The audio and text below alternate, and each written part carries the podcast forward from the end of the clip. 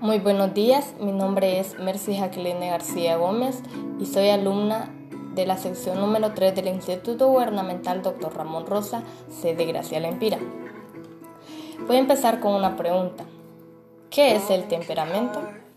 Al hablar de temperamento estamos haciendo referencia a la dimensión biológica e instintiva de la personalidad, que se manifiesta antes que el resto de factores. Durante la vida de cualquier persona, las influencias ambientales que recibe interactúan con su base temperamental, dando lugar a los rasgos que la caracterizarán y la diferenciarán del resto. Estas diferencias individuales generan variaciones en distintos rasgos y predisposiciones. Por ejemplo, la irreactividad del sistema nervioso simpático favorece la aparición de sensaciones de ansiedad, mientras que las personas extrovertidas se caracterizan por niveles crónicamente bajos de activación cortical. Según el modelo PEN descrito por Hans Einstein, evolución histórica del concepto.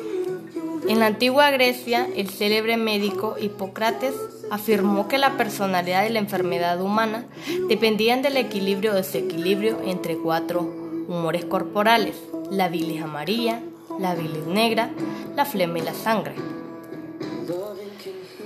Ahora, ¿qué es el carácter? El carácter es el componente aprendido de la personalidad aparece como consecuencia de las experiencias que vivimos, que influyen en forma de ser modulando las predisposiciones y tendencias biológicas, es decir, temperamentales. El carácter es eh, hereditario. Si bien no existe un grado de acuerdo tan elevado en torno a la definición del carácter como en el caso del temperamento, la mayoría de propuestas destacan el hecho de que se deriva de la interacción social. Esto significa que depende del contexto en el que nos desarrollamos y por tanto tiene un origen cultural. En la actualidad, en muchos casos, no se distingue entre estos elementos. Ahora, bien, ¿qué es la personalidad? En psicología, el término personalidad se define como una organización de emociones cogniciones y conductas que determinan los patrones de comportamiento de una persona. En la formación de la personalidad intervienen tanto la base biológica, que es el temperamento, como las influencias ambientales, tanto el carácter.